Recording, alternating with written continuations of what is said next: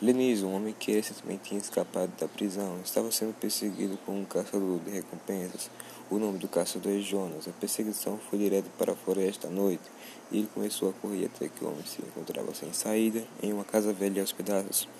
Jonas começou a andar na casa até que Lenise pegou um pedaço da casa e bateu forte em sua cabeça. Então Jonas cai no chão. Então o Lenise começa a correr. Quando percebe que ele estava muito longe, Jonas levanta e vai para casa que era a casa do primo, que não é um caçador, e sim um negociante. Pergunta para Jonas. E Jonas responde. Então o primo dele leva ele para a máfia do pai que mandava na cidade. Então Lenise descobre que Jonas estava trazendo uma máfia e apavorado com aquela situação, fugiu da cidade, mas não demorou muito para o chefe descobrir a sua localização. O que tinha acontecido? Em pouco tempo, o país inteiro estava atrás do Lenise. Mas como era um homem esperto, ele já sabia que ele iria fazer isso.